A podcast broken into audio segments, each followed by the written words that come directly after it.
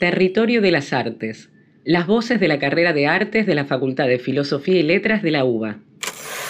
Soy Lucas Martinelli. Soy docente de la carrera de Artes en la materia Análisis, Crítica y Estudios sobre Cine. Además de haber estudiado artes, hice un doctorado en estudios de género en la Facultad de Filosofía y Letras de la Universidad de Buenos Aires.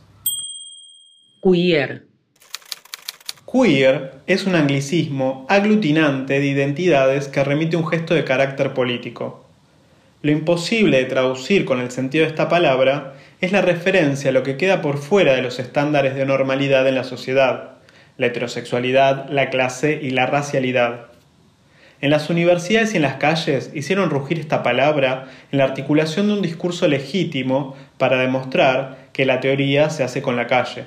La palabra que se había usado de manera tan denigratoria se podía usar para hacer justicia.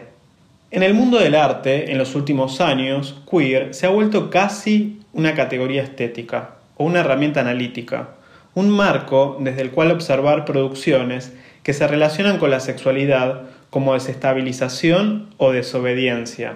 Lo que una obra queer debería traer a la sociedad es la incomodidad original que trae ese término Felipe Rivas San Martín, en Chile, hizo su performance Diga Queer con la lengua afuera, en la que repasa la dificultad e incomodidad ante la pronunciación.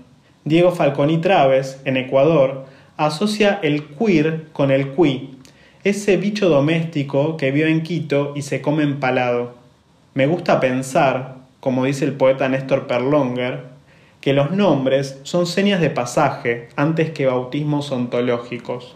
Esto me acerca a la potencia de la palabra queer porque aparece allí una apuesta a la desestabilización constante de la noción estanca de identidad. Artes en Filo UBA, una carrera, infinitos mundos. Este podcast es una iniciativa del Departamento de Artes de la Facultad de Filosofía y Letras de la UBA.